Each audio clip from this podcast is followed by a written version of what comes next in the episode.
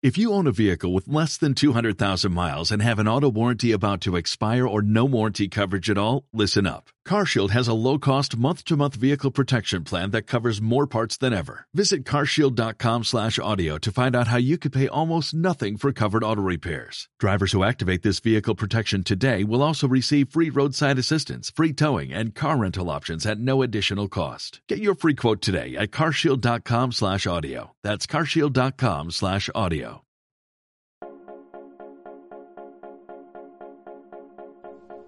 Saludos mis amigas, nuevamente aquí en este canal para compartir en esta oportunidad la comunicación con los adolescentes. Todo un desafío, ¿verdad? Comunicarse con los chicos y más cuando ellos presentan rebeldía, falta de respeto de forma continua, se creen lo suficientemente grandes para mandarse solos y dejar a un lado los criterios de los padres. Frente a esto, por lo general, solemos eh, perder la cordura, nos ponemos al nivel de los chicos, terminamos dañando la relación y bloqueamos todo intento de comunicación que el adolescente quiere tener con nosotros. ¿Qué hacemos entonces para evitar este quiebre en la relación y mejorar la comunicación con ellos? Bueno, aquí algunas recomendaciones. En primer lugar, desde un primer momento como padres debemos poner un alto a la falta de respeto. Debemos decir cero tolerancia a la falta de respeto. Pero eso sí, debemos mantener la comunicación pese a lo frustrante que nos resulte hablar con ellos. Y aunque nos dé ganas de romper el vínculo, hay que evitar que se fracture esta relación. Hay que tratar de comunicar amor en medio de los conflictos que surjan. Caso contrario, se corre el riesgo de que nos pongamos de igual a igual en una pelea por el poder con los hijos y sacrifiquemos para siempre el vínculo correcto que se necesita. Es mejor comunicar en amor el problema y plantearlo de manera clara. Las normas deben ser acordadas en pareja y entre ambos debe haber un acuerdo para hacerlas cumplir, no ceder frente a los hijos hay que hacerlo de forma calmada y no en medio de peleas. ¿sí? Estos acuerdos deben ser en medio de un ambiente de calma.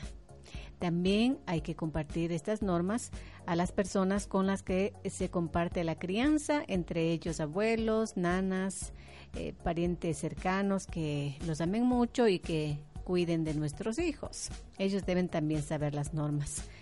Hay que tratar los problemas uno por uno o hasta dos problemas, pero no más. Hay que escribir la norma de forma clara y las consecuencias en caso de incumplimiento. Luego se los puede reunir a los chicos, hacerles saber que no cederán como padres a las normas establecidas y también se sugiere entregar por escrito de forma hablada en una reunión estas normas de tal modo que no lo olviden. Suelen decir ellos, no, pero si no me has dicho nada y es mejor que quede una prueba, una constancia de lo que se ha hablado con ellos. En segundo lugar, debemos saber como padres que esta etapa de rebeldía no dura para siempre. Así que no hay que rendirse, hay que persistir, hay que dar la libertad a los chicos de respetar o no las reglas. Les podemos decir, por ejemplo, Tienes la libertad de elegir, de cumplir las normas o no. No te podemos obligar, pero sí podemos aplicar las consecuencias que tú ya conoces. Aunque sea doloroso para nosotros, seguirás perdiendo privilegios cada vez que incumplas. Con eso, los chicos aprenderán a cumplir las normas. Los temas más conflictivos por lo general entre padres e hijos, y en eso tal vez ustedes concuerden conmigo, giran en torno a las amistades, los horarios de llegada, los permisos, deberes de la casa, el tiempo que dedican a su estudio, el rendimiento académico, el dinero, el uso de las computadoras, masturbación, relaciones prematrimoniales, valores, etcétera, ¿no? Son muchos los temas de conflicto en los que hay que saber manejarlos de forma calmada. En casos donde realmente haya peligro para la vida de los chicos, ahí sí, tenemos que intervenir y tenemos todo el derecho de intervenir de forma directa en la vida de los chicos. Por ejemplo, en casos de drogadicción, de anorexia, de bulimia, intentos de suicidio, entre otros, allí debemos estar. En tercer lugar, una de las partes más duras es hacer cumplir lo dicho, así que mejor aplicar la consecuencia si hubo incumplimiento y tratar de evitar lo más posible los gritos, los enojos, las cantaletas, los sermones, los reproches.